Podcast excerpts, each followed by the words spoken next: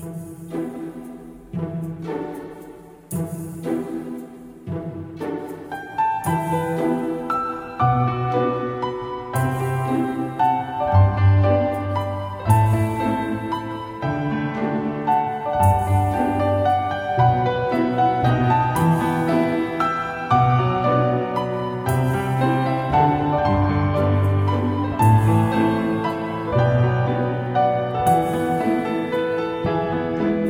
大家好，欢迎收听本期的漫谈日本，我是川。那今天呢是一个比较炎热的一个天气吧，因为啊，我感觉最近的这个夏天啊，在这个六月份体现的是比较充足的啊，很多人都会在微博上或者微博上出现了很多的段子，比如说我与太阳肩并肩啊，或者怎样啊这种的段子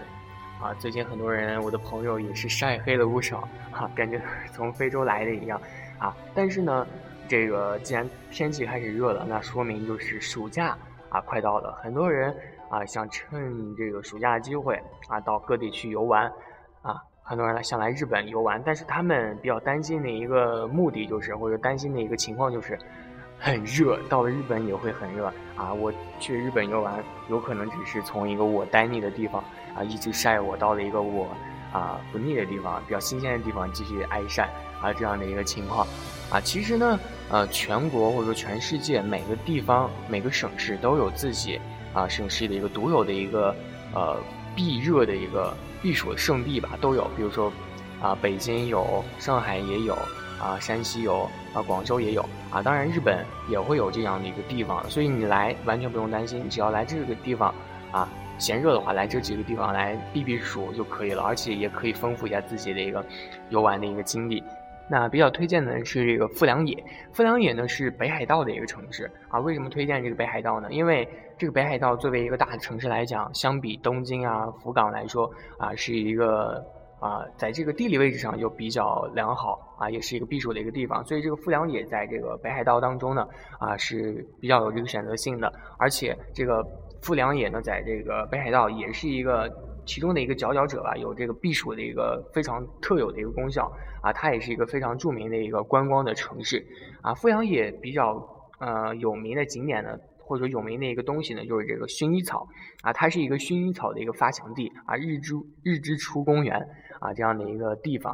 啊，它这个日之出公园呢里面种的这个薰衣草呢是种植面积非常非常广的啊，你每次到夏天的时候，也就是这几个月份的时候啊。基本上整个这个小山丘啊，都是被这个薰衣草的这个紫色所覆盖的啊，非常非常非常的漂亮，画面也非常非常的壮观啊。你这个气候上面啊，基本上这个富良野的这个七月份、六月份，它这个平均气温也就是二十五左右吧，二十五摄氏度啊啊，基本上不会超过这个温度啊，所以啊。你来这个日本的话，一定要去这个富良野看一看，因为它这个纬度比较偏北嘛，所以，呃，气温也不会太高啊。然后喜欢花的同学也可以边享受这个气味边去看这个啊薰衣草啊。它这个夏季的时候，这个东南岸也会出现很多的这个雾啊，这个比较著名的一个现象叫做海雾现象啊，也是非常非常的漂亮啊。人们都说这个海雾还有这个森林的这个山雾啊是比较。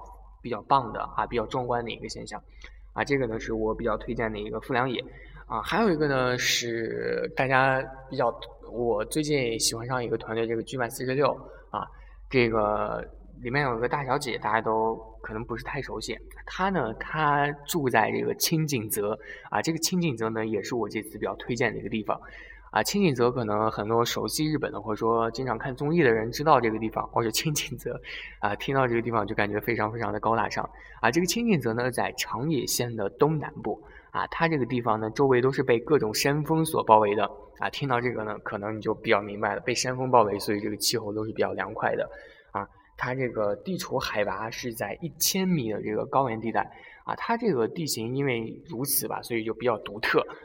夏季比较清爽啊，它当地呢也种了很多的这个落叶松啊，还有这个白桦树啊，都有这种东西，嗯，所以呢感觉也是有一种这种绿绿绿绿，让我想想这个成语怎么说，呃，啊不不想 怎么说，总之就是非常非常绿的这样的一个感觉啊，它这些树都是生长比较茂盛的啊。这个青井泽呢，从十九世纪开始啊，就是开已经作为了一个日本的一个避暑胜地了啊。因为青井泽呢是日本啊高层或者说一些有钱的人啊经常来的一个地方啊，青井泽，所以这也是我比较推崇这个地方的一个原因。当然，并不是说没有钱的人就不能去了啊。也是这个花销可能稍微大一点，但是这个青井泽真的你去的话，可能认识一些啊比较有名的一个人物也是可以的。据说呢，这个天皇就是在这里啊遇这个邂逅了他这个他的妻子啊，邂逅他一生的一个伴侣。而且青井泽它这个地方呢，正因为啊有一些财产的一些支持吧，所以在各个景点的方面，还有一些啊服务方面都是比较周到的啊。大家如果呃，想体验一下不同的一个避暑的一个地方的话，我会推荐这个青锦泽。还有呢，是一个这个魔州湖啊，它这个魔州湖呢，怎么说啊？你听起来以为是一个湖吧，其实它就是一个湖。不对，它这个湖呢，不是一个比较普通的一个湖啊。给大家讲一个故事，Long long ago，啊，大约七千多年前呢，这个火山喷发啊，形成了一个火山口湖啊，就是这个魔州湖，也是这个全日本透明度最高的一个湖，最高的一个湖，没有之一啊。在这个三一年的时候，一九三一年的时候，以这个透明度啊，百分之不是百分之，就是透明度是四十一点六啊。米啊，这样的一个记录成为了全世界透明度第一的一个湖。什么是透明度呢？啊，其实我也不知道。哎，但是呢，你说这个透明度四十一点六呢，这个这样的一个数字呢，感觉就是啊，听起来就比较厉害。四十一点六啊啊，大家可以想象一下，就是说，估计就是一个肉眼可见的一个这样的一个度数吧，就是你可以看到四十六一点六米的这样的一个深度啊。我听这个数据来看呢，也是感觉比较比较厉害了，如此的透明，啊，这个湖呢，在这个海拔三百五十一米的一个高处啊，嗯，这个年均这个水温是在四度左右，四度虽然说在零度以上吧，不会结冰，但是也是比较冷了啊，也是估计也是彻骨的这样的一个寒冷。啊，湖面上经常也有这样的一个雾啊，海雾啊，不是湖雾吧，可以称为湖雾啊，也是给这个。这个湖，这个魔州湖呢，一种一个神秘的一种气息吧，所以也是吸引了很多就是赴日来的人专门去看这个湖。这个湖呢，正因为有旁边有水嘛，然后高度也比较高，所以这个你懂得，温度也比较低啊。基本上在山上它会有雪这样的一个感觉，所以比较喜欢爬山的人可以去这个魔州湖进行参观一下啊。还有呢，最后一个推荐的，哎，不是最后一个吧？我想。啊，应该是啊，不是啊，这个地方呢是上高地，也是长野县的啊，它在长野县西部啊，紫川上游啊，海拔呢是一千五百米啊，也是在山上，所以比较冷啊，被称为日本阿尔卑斯山的这样的一个山脉。夏季的这个气温呢，基本上是在二十度左右吧啊，据说晚上好像是连十度也不到啊，大家都知道陆地都是这样的一个气候啊啊，要不就是很高，晚上温度就是很低。啊，这一这一带呢，因为在川野县嘛，也是被这个白桦和这个落叶松所包围的。基本上这个县都是种了这样的一个树啊，里面有这个大正池、田代池、明明神池啊，都是在周围分布着啊，也是非常非常漂亮。这个景色也非常漂亮。基本上树呢都是黄色的、金色的啊，在在远处呢，这个高山上可能就会有绿色的，感觉就是颜色比较丰富吧啊，这样的一个景色。啊，这个白桦树萌芽期的这个现在呢，就是六月份呢，和这个红叶最旺的一个九月份啊、十月份啊，这两个月份呢，我是比较大家去看这个啊上高地的啊，这个游客也是比较多的啊，也是可以认识很多的这样的一个朋友啊，有这个美丽的一个邂逅。去完上高地呢，就可以去青井泽了。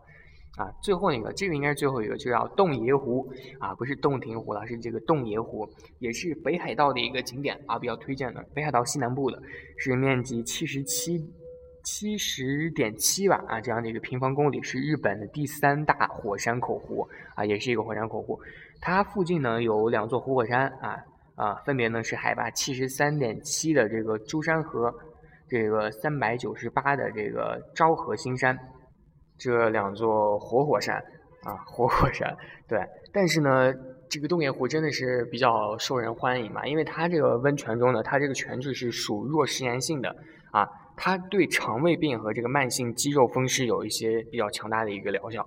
所以有这些病的人呢，据说经常会来这个泉水里进行这个泡这个温泉啊。然后也是有很多人好像就是被治好了。它对这个外伤、还有神经痛、还有这个关节病呢，都是有一些很大的一个帮助的。所以，如果你碰巧来了日本，这个身体不适的话，可以去这个洞爷湖进行泡温泉啊，在这个享受这个爽的同时呢，也可以进行一个自己身体的一个补充啊，身体这个。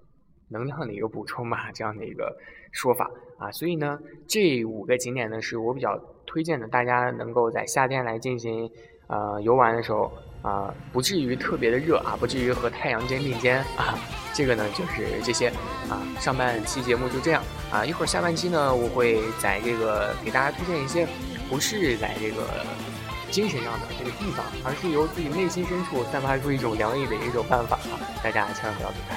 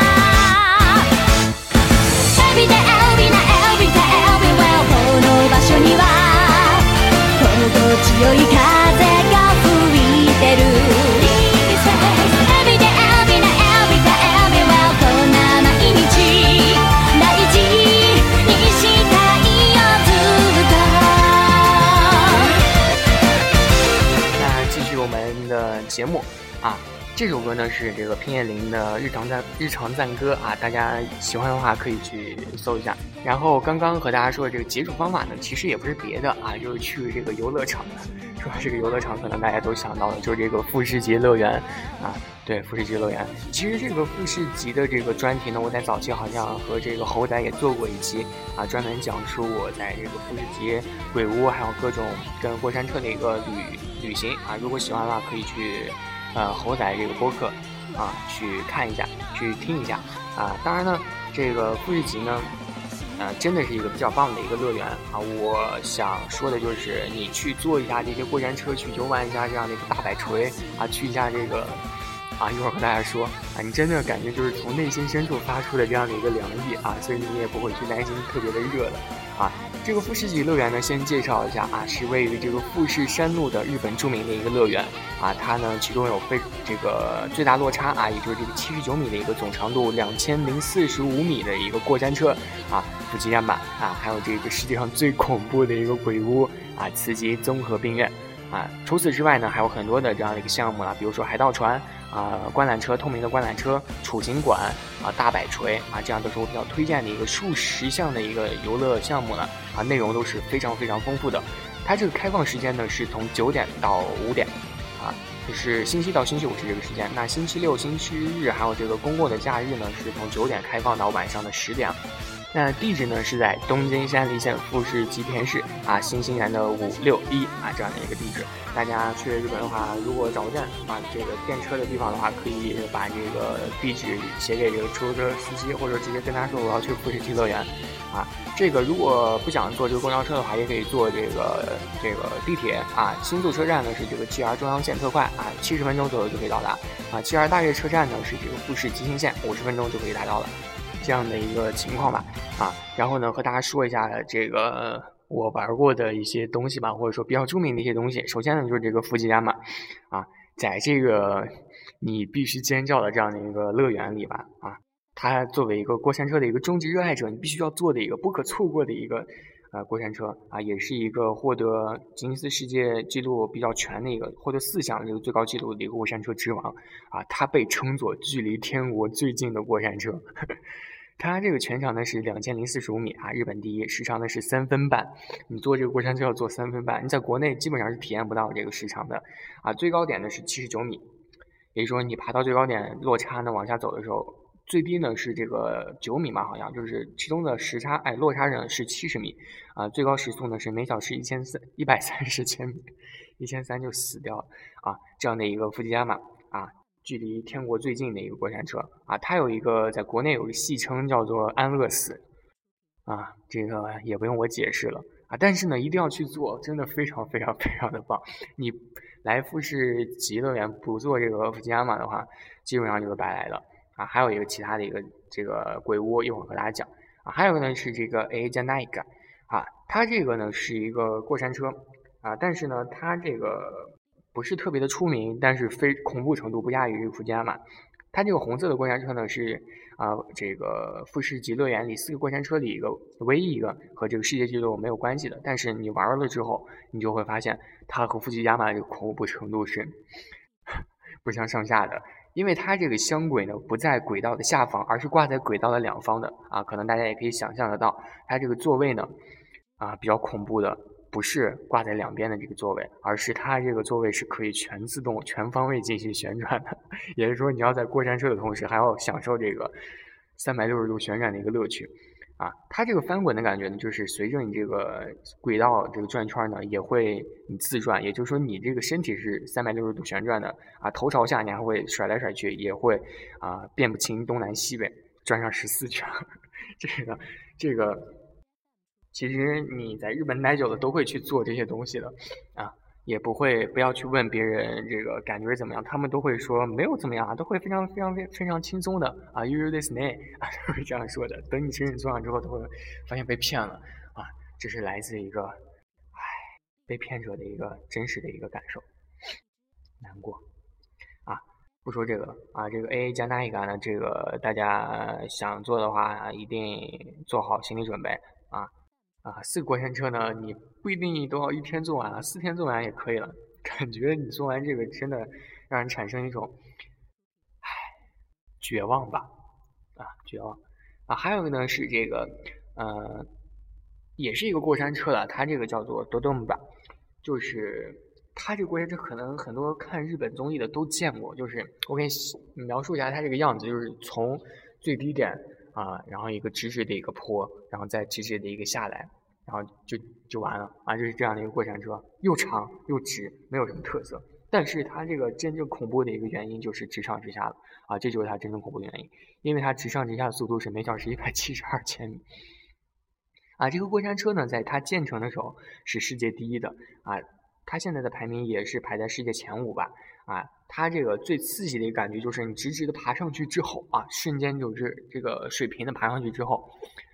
它会在制高点给你停两到三秒的一个时间，然后让你亲眼感受一下这个落差，啊，内心真的是砰砰砰砰砰砰砰砰砰这样的一个速度，啊，然后这个时间一到，唉，就感觉和这个世界说拜拜了，就这样的一个感觉，真的非常非常非常的爽。啊啊，但是呢，你坐这个过山车实际上是这四个里面最短的啊，一下就结束了啊，直上直下啊，感觉也就是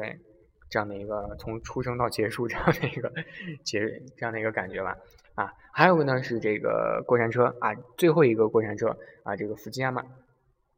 这个呃直上直下的一个福吉亚马呢是没有任何倒转，也是一个直上直下的啊，也是可以说是一个刺激程度最小的一个，它这个七十九。呃，米的时候，在它建成的时候，基本上是没有对手的啊。它这个轨道长度还有这个所用的时间，也是至今啊没有没有被超越的一个上层的一个位置啊。从第一个从最高处啊降到最底，再爬到最高处啊这样的一个谷底的一个过程当中呢，就是无尽无无尽的一个上上下下，一次喘息的机会都没有。也就是说，你坐上这样的一个机会之后，从第一个呃弯道开始。你就等着没有喘息的机会吧，啊，因为它这个时间真的真的非常长啊，你如果受不了的话，啊，可以不要去做这个，因为真的有可能当时这个心里是比较绝望的，感觉自己真的会死在那个上面，啊，这个过山车最后一个过山车，这些其实对于我来说都是小菜了，啊，都是小菜，真正恐怖的，你想体验一下夏日真正的凉爽的话，一定要来这个慈溪综合病院。世界上最有名的、最恐怖的这个鬼屋，其实这个鬼屋呢，在国内也是有很多这个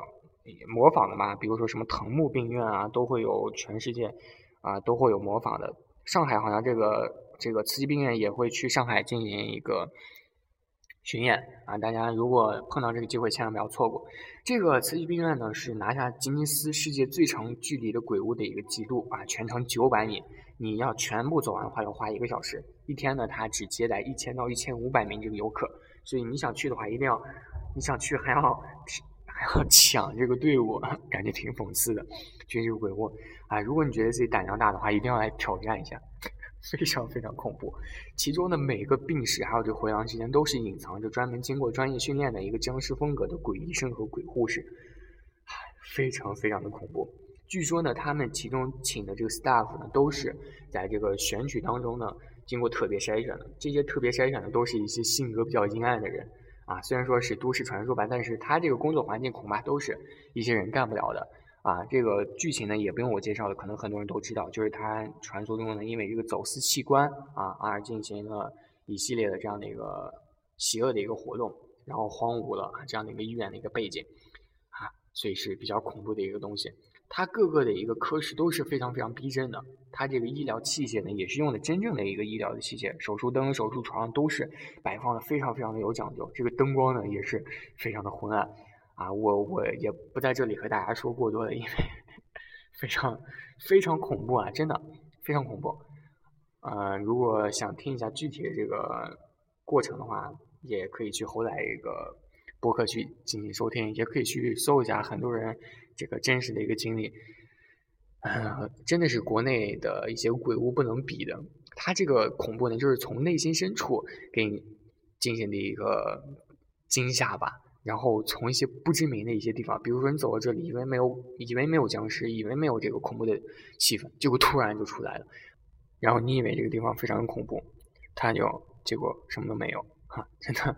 感觉挺讽，挺那啥的，就让你的精神持续处在一种非常紧绷的一个状态啊。这个呢就是慈济病院，我比较推荐那个大家夏天来纳暑纳凉的一个地方。啊，一个呢是一个真正的意义上的一个环境比较凉，一个呢是自己，啊，从自己内心深处发发散出的一种凉的一个办法啊。大家如果有机会的话，一定要去两种方法都尝试一下啊。这个呢就是本期的一个，呃，夏天的一个纳暑的一个好去处，一个好办法的一个节目了。那最后呢和大家说一下，今天呢是六月十八号，是一个比较特殊的日子，当然不是这个，呃，星期六了啊，明天是父亲节啊。今天呢六月十八号。呃，是世界上犯 A 团还有犯这个，也就是说犯这个村姑团 AKB 四十八的一个比较重要的日子，因为今天呢是一年一度的总选举啊，又来了啊。我个人比较关注呢，就是啊第一名和第二名的争夺了，再往后说，基本上就是一二三名的这样的一个争夺了，我比较关注。但是呢，这个这个活动呢，我真的希望大家去看一下。这个呢，基本上就是全日本在今天都会去关注的一个节目啊，全日本的人都会去关注的一个节目吧。活动是比较大型的啊，A B 四十八的这个全体二百七十二名这样的一个孩子啊，去争夺这样的一个 top 顶点的一个啊选举吧啊，进行一个比较残酷的一个排名啊啊，希望大家去喜欢的话一定要去看一下呀，或者说不喜欢或者说没有这个不知道 A 团什么的，也可以去见识一下。真正的一个日本的一个大型的一个举办的一个活动，究竟是怎样的一个风景啊？怎样的一个光景，在网上呢都可以去搜到的啊，去看一下啊。我在这里作为一个预推呢，也希望渡边麻友能够得到第一啊，找回二零一四年的时候那样的一个喜悦啊。就说这么多，再说多了可能会被人认为是打广告了。那本期节目呢，就说这么多啊！我是喘啊，感谢收听本期的漫谈日本啊！如果喜欢的话，请务必点击一下赞或者订阅，或者说分享给周围的人的朋友啊！谢谢了，我那个爱心 a 那下期再见。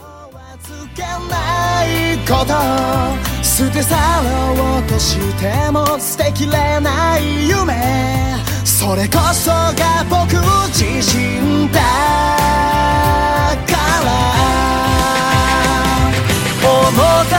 だけじゃとても足りなくて明日も夢抱きしめたい戸惑う